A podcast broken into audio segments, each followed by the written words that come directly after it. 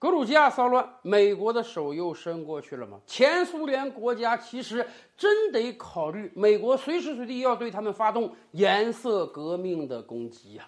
前两天。格鲁吉亚发生了大规模的骚乱，很多人上街游行抗议执政党要通过的所谓外国代理人法案。按道理讲啊，这样一个法案是挺合理的。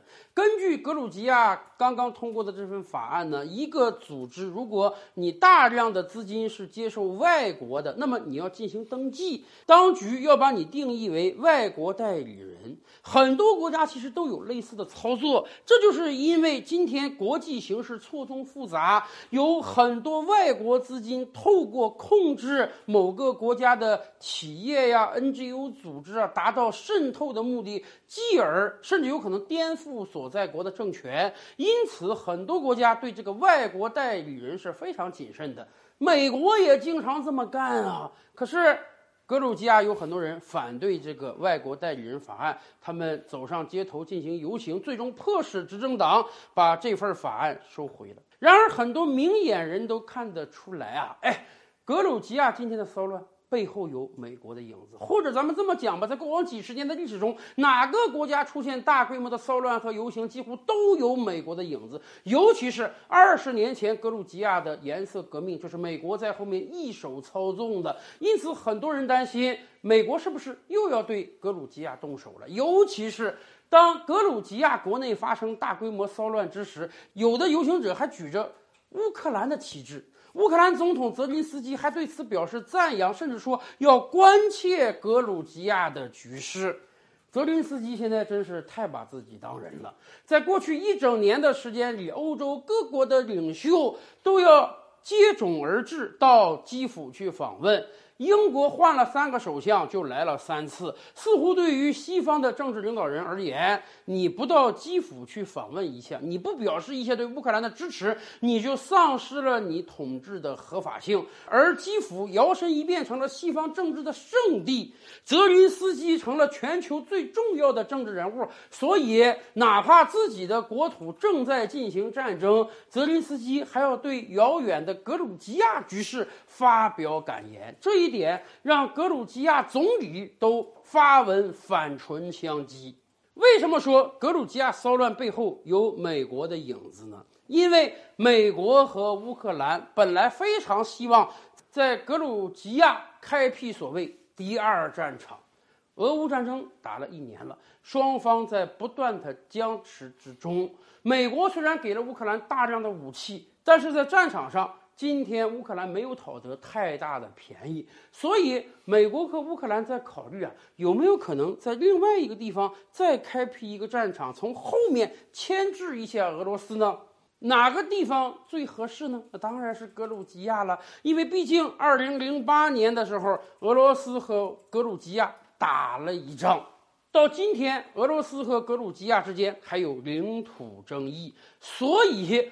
美国几次三番的劝格鲁吉亚说：“您当趁俄罗斯和乌克兰打仗无暇东顾之时呢，你去进攻一下你们那个争议领土啊，把你被俄罗斯抢占的领土给拿回来。”这多好啊！如果格鲁吉亚真的这么干了，相当于俄罗斯会腹背受敌，两线作战。那么，当然对于美国而言，就进一步达到了削弱俄罗斯的目的。然而，面对美国和乌克兰的要求，格鲁吉亚断然拒绝了。为什么？格鲁吉亚这回真是学聪明了。十几年前的二零零八年，普京作为时任的。俄罗斯总理正在我国北京参加奥运开幕，格鲁吉亚认为这是个很好的时间节点。普京不在国内，不能做出迅速反应，因此格鲁吉亚出兵要去讨要那块争议领土。普京人虽然在北京，但是迅速做出了部署，俄军给予强硬的反击，短短一周之内就迅速解决了战斗，尤其是。当年格鲁吉亚为什么敢动手啊？因为格鲁吉亚领土上是有美军的。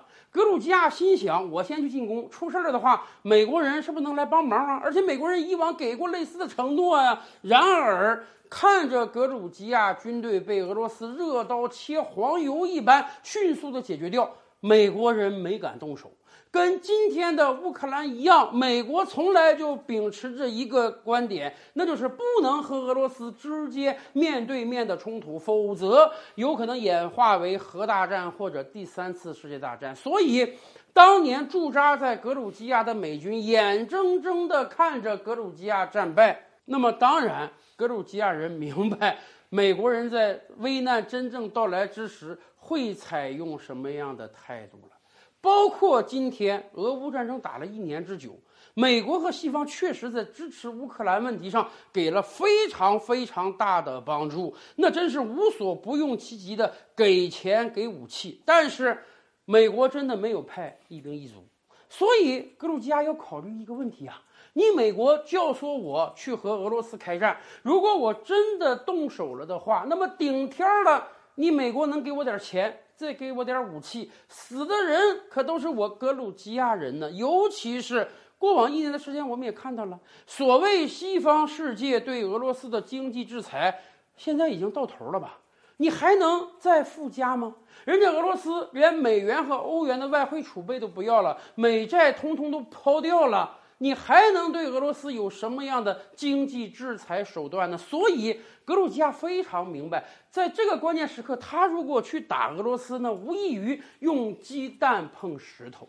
今天的格鲁吉亚政府相对是比较明智的，他知道和俄罗斯维持一个相对缓和的关系，对本国是最有利的。否则，要不然你鸡蛋碰石头，被俄军狠狠的教训；要不然。俄罗斯对你不动手，美国可能对你搞颜色革命，把你现政权给推翻。因为毕竟美国几乎不需要花太多的代价，就可以策动一场大规模的骚乱和游行。所以我说，前苏联这些国家呀，对美国啊，真是得提防着点儿。前两天布林肯访问中亚五国。啊，像模像样的还拿出两千五百万美元，说要支持中亚各国的发展。以哈萨克斯坦为代表的中亚这几个国家，马上非常不客气的回绝了布林肯。人家说，这几个国家虽然和俄罗斯或多或少有点小矛盾，但是他们从来没有感觉到俄罗斯的威胁。对于这些国家而言，他们非常清楚俄罗斯跟他们之间和平的重要性。虽然俄罗斯国内有一些大国沙文主义者妄图恢复苏联的疆域，不但要把乌克兰拿回来，白俄罗斯合并进来，甚至中亚几个斯坦、高加索这几个国家通通要纳过来，但毕竟苏联解体是三。十多年前的事情了。对于今天的俄罗斯而言，他是懂得要如何和这些前苏联小兄弟处好关系的。美国虽然想挑拨这些国家去封锁、围堵俄罗斯，但对于这些国家而言，他们也非常清楚：一方面自己国力弱小。真把俄罗斯惹毛了，那自己会沦为下一个乌克兰。到时候美国是不会出兵的，美国顶天了给你点经济援助和武器，死掉的都是本国的人。而另一方面，美国对他们的政治体制也不欣赏。美国佬只要一有机会，就会想搞颜色革命，把他们的现政权给颠覆掉的。也就是说，俄罗斯未必能要得了他们命，可是美国时时刻刻准备着呢。